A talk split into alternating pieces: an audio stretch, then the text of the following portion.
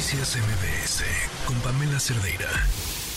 Y abordar un tema que sin duda es importante, es vital para el futuro del país, para el futuro del medio ambiente. Y saludo con mucho gusto en la línea telefónica a Ana Muradaz, especialista en temas energéticos y directora comercial de Quartux.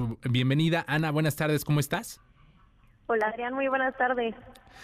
Bienvenida. Oye, preguntarte cómo anda México en su capacidad energética. Hay desafíos que sin duda tiene que enfrentar para satisfacer esta demanda generada por el aumento de la inversión extranjera, el llamado nearshoring, y al mismo tiempo reducir el impacto al medio ambiente. ¿Cómo anda nuestro país en esta materia para pues garantizar que no sea tanto el impacto al medio ambiente? Sí, claro. Eh, bueno, México cuenta con un gran potencial para poder ser realmente eh, una potencia de energía, pero de energía limpia y renovable, que es pues la parte más importante, ¿no? Tenemos todo ese potencial, ¿no? Y tenemos la ventaja también de tener empresas privadas mexicanas que están detrás buscando que realmente el país tenga este gran impacto y seamos pues un una referencia en el mundo, ¿no?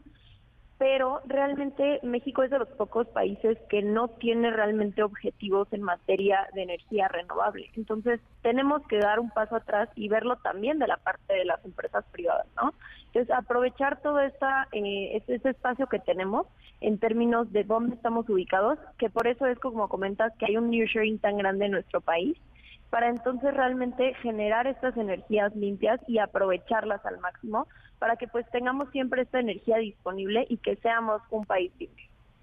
Ana, eh, déjame preguntarte entonces, además de, de que dices, bueno, no hay una política, ¿por dónde ¿Por dónde empezar en este sentido a construir este tipo de políticas públicas?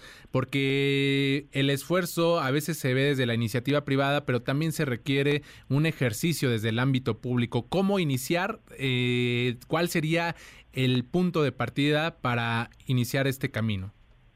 Claro, creo que eh, lo que tiene que hacer básicamente la parte pública, ¿no? El gobierno es, como dices tú, apoyarse de todas estas empresas privadas, ¿no? Al final son las que hasta día de hoy tienen en cierta medida eh, una experiencia mucho más grande y apoyarse. Al final, todas estas empresas privadas lo que nosotros queremos es apoyar a nuestro propio país y realmente eh, toda la información que tenemos, todas las tecnologías en términos de energías renovables, almacenamiento de energía, que también es básico en este tema, pues obviamente aprovecharlo al Ana, eh, hay unos ejercicios en donde el gobierno pues ha tratado de, jugar con este tipo de energías limpias.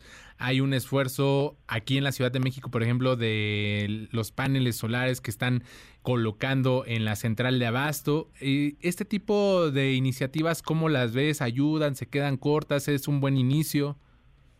Claro, a ver, no, todo ayuda, eh, al final nada se queda corto, ¿no? Mientras más cosas, pues mejor, pero eh, pues sí son, digamos, pocas iniciativas las, las que existen, ¿no? Eh, todas estas son impulsadas por, por ambas partes también, justo es este apoyo, ¿no? Por empresas privadas que ayudan al gobierno y que empiezan a verse cada vez más.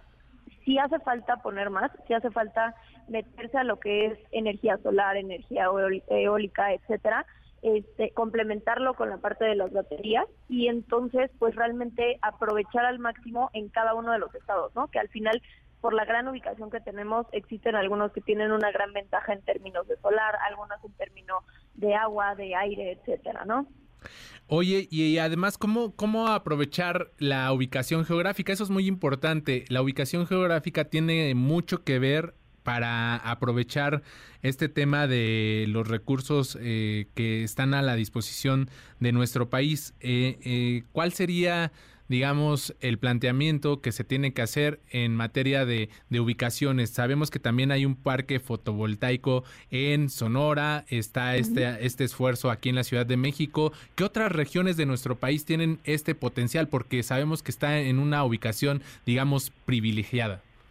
Correcto, sí, como dices, la, ubicación es privilegiada, o sea, al final no solo es eh, la capacidad que tenemos en todos los estados, ¿no? Por ejemplo, En Sonora tenemos, eh, aparte de, la gran capacidad que se tiene de producción de energía solar, tenemos también eh, una de las minas no explotadas, pero una de las minas más grandes del mundo en litio, lo cual pues implementaría también la parte de, eh, pues en, por ejemplo, en ese estado la parte de paneles solares, la parte de almacenamiento energético, que al final también es parte de estas energías renovables y pues no solo en términos de qué es lo que nosotros podemos producir, sino también la parte, como decías al inicio del nearshoring, que al final tenemos una ubicación privilegiada también para poder dar esa energía y dar también la producción que nos permite esta energía a Estados Unidos y a cualquier otro eh, país desde donde nosotros tenemos un fácil acceso.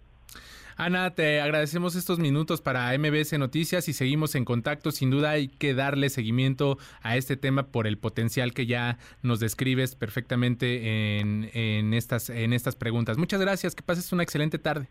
No, gracias a ustedes por invitarnos a nosotros en Quartux a poder estar con ustedes y platicarles un poquito de la energía renovable y del almacenamiento de energía.